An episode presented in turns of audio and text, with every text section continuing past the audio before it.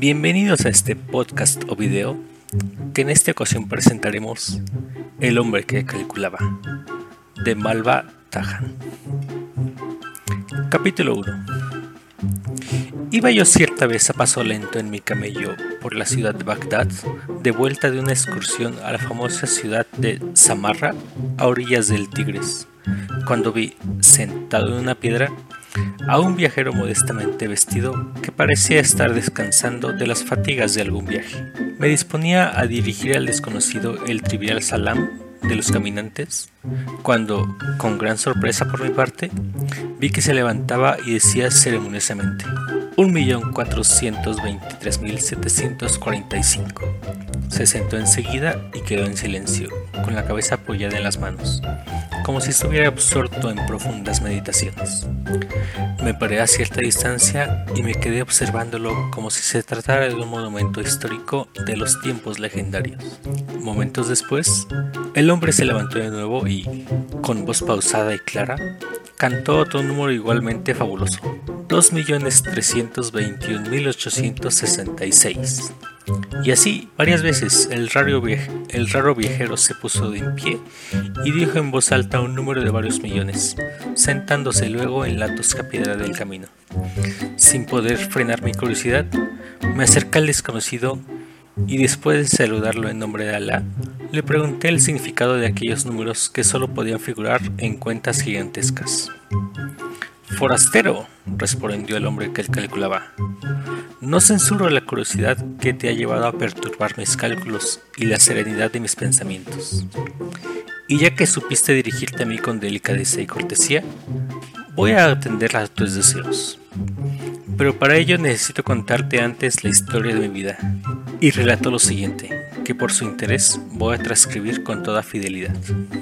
Capítulo 2 El hombre que calculaba dijo, Me llamo Beremis Samir y nací en la pequeña aldea de Koi, en Persia a la sombra de la pirámide inmensa formada por el monte Ararat.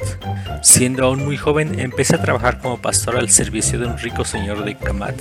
Todos los días, al amanecer, llevaba a los pastos el gran rebaño y me veía obligado a devolverlo a su redil antes de caer la noche, por miedo a perder alguna oveja extraviada y ser, por tal negligencia, severamente castigado las contaba varias veces al día, y así fui adquiriendo poco a poco la habilidad para contar que, a veces, de una ojeada contaba sin error todo el rebaño.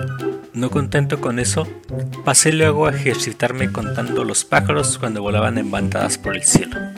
Poco a poco fui volviéndome habilísimo en este arte.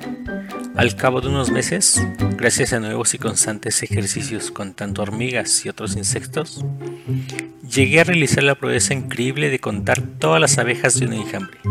Esta hazaña de calcular nada valdría, sin embargo, frente a muchas otras que logré más tarde. Mi generoso amo poseía en dos o tres distantes oeces grandes plantaciones de datileras e, informado de mis habilidades matemáticas, me encargó dirigir la venta de sus frutos, contados por mí en los racimos, uno a uno. Trabajé así al pie de las palmeras cerca de 10 años.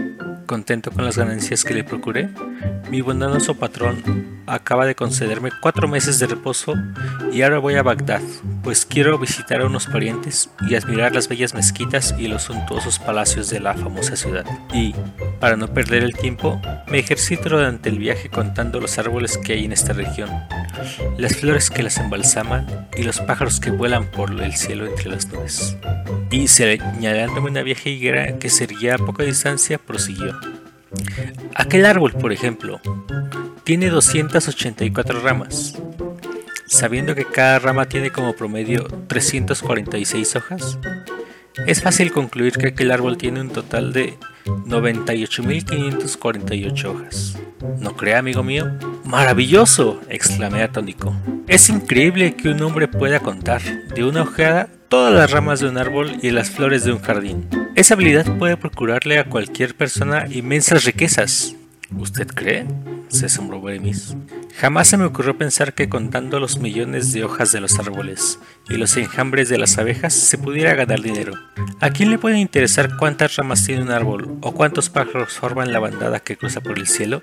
Su admirable habilidad, le expliqué, puede emplearse en 20.000 casos distintos. En una gran capital como Constantinopla o incluso en Bagdad, sería usted un auxiliar precioso para el gobierno.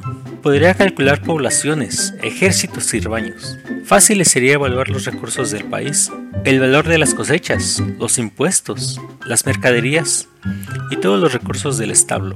Le aseguro, por las relaciones que tengo, pues soy bagdalí, que no le será difícil obtener algún puesto destacado junto al califa al-Motasen, nuestro amo y señor. Tal vez pueda llegar al cargo de visir tesorero o desempeñar las funciones de secretario de la hacienda musulmana. Si es así en verdad, no lo dudo, respondió el calculador. Me voy a Bagdad. Y sin más preámbulos, se acomodó como pudo en mi camello, el único que llevábamos, y nos pusimos a caminar por el largo camino cara a la gloriosa ciudad. Desde entonces, unidos por este encuentro casual en medio de la agreste ruta, nos hicimos compañeros y amigos inseparables. Beremis era un hombre de genio alegre y comunicativo, muy joven aún, pues no había cumplido todavía los 26 años. Estaba dotado de una inteligencia extraordinariamente viva y de notables aptitudes para la ciencia de los números. Formulaba a veces, sobre los acontecimientos más triviales de la vida, comparaciones inesperadas que denotaban una gran agudeza matemática. Sabía también contar historias y narrar episodios que ilustraban su conversación ya de por sí atractiva y curiosa. A veces se quedaba en silencio durante varias horas, encerrado en un mutismo impenetrable, meditando sobre cálculos prodigiosos. En esas ocasiones me esforzaba en no perturbarlo. Le dejaba tranquilo para que pudiera hacer, con los recursos de su privilegiada memoria, descubrimientos fascinantes en los misterios cercanos de la matemática, la ciencia que los árabes tanto cultivaron y engrandecieron. Fin del capítulo 2. Espero les haya gustado. Este es un cuento que me gusta mucho, lo leí en la secundaria y espero que ustedes también lo puedan disfrutar. En el capítulo 3 se narra la singular aventura de los 35 camellos que tenían que ser repartidos entre tres hermanos árabes. También se habla el cómo Berenice Amir, el hombre que calculaba, efectuó un reparto que parecía totalmente imposible, dejando plenamente satisfechos a los tres creyentes. El lucro inesperado que obtuvimos con la transacción.